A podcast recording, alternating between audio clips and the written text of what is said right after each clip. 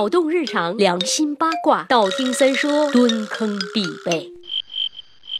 说到贝克汉姆的宝贝女儿小七，粉丝们亲切的送给她一个外号“人间投胎小能手”，不要太幸福了好吗？有一个万人迷的老爸，天天给她当人肉婴儿车，还有三个炫酷有型的哥哥给她拿玩具、拎衣服，羡慕嫉妒，呃，并没有恨。其实说到这种人人艳羡的家庭，我大中国也是有的。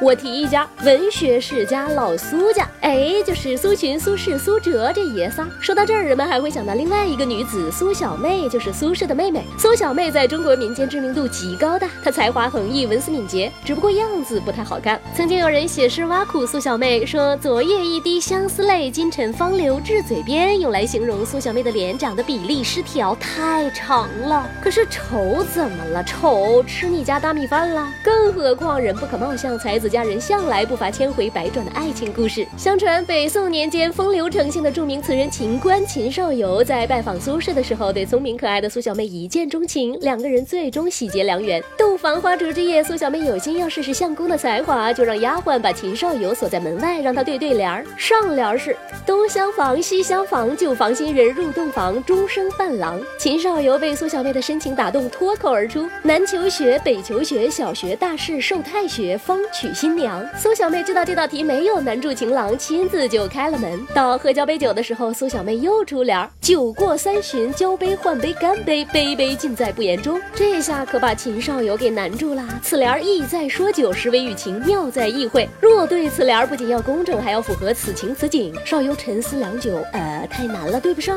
啊！不给点提示，擦门都进了，怎么能难在酒上呢？小妹用五指在桌子上点了一下，少游回过神来，看着满桌的佳肴，恍然大悟，立时对道：“菜过五味，形美色美鲜美，美美都在心中留。”对完了，这对新人才饮了交杯酒，喝过酒，两人四。目相对，本以为可以滚床单。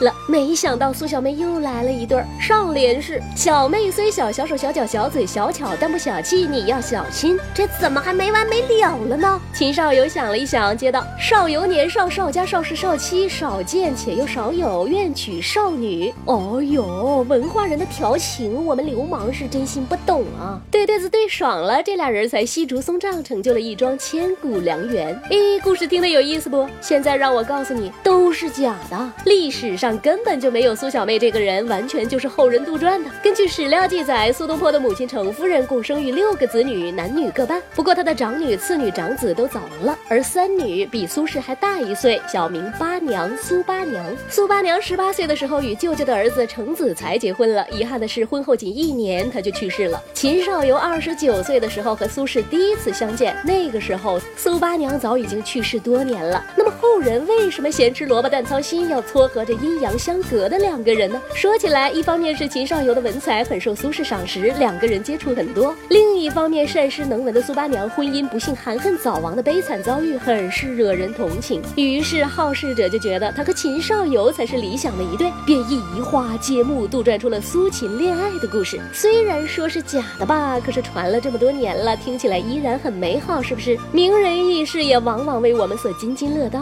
你哈哈哈！听完别人的故事。我们再来关注一下自己的故事吧。来了，翻牌子了。第三题写说等更新好辛苦，多听三爷真的很长姿势，全心全意赞三爷。哎，说的三爷好惭愧呢，全心全意赞才哪儿到哪儿啊？你要全心全意爱我才够呢。木梨说每次看到三儿粉丝值三点四万，看了好几个月都没动过，感到莫名的心痛。哪儿痛？来，爷人工手动给你揉一揉。那话是怎么说的来着？山不在高有仙则名，水不在深有龙则灵。粉丝不在多有打赏就。行啊，说到这里我得多逼逼两句啊！很多人说喜马拉雅更新以后找不到打赏的地方了，我的天哪！你们为什么要更新？开个小玩笑啦，更新了也没有关系。找不到打赏的注意听啦，要敲黑板了。点击单期节目就是一定要点进平常你们打赏的页面，赏字的按钮不是没了吗？来来来看页面的右下角有三个竖排的小点点，是三个点儿哟。点开以后就会发现改版以后的打赏了。这么重要的解释说明，好想多念两遍呀！三儿的真爱粉。说版权费一打，但是我顶着你的头像四处打广告的费用怎么算？不如我们开一个小房间泡个澡啊，不泡个茶详谈。怎么的？喝茶还得开个房间呢？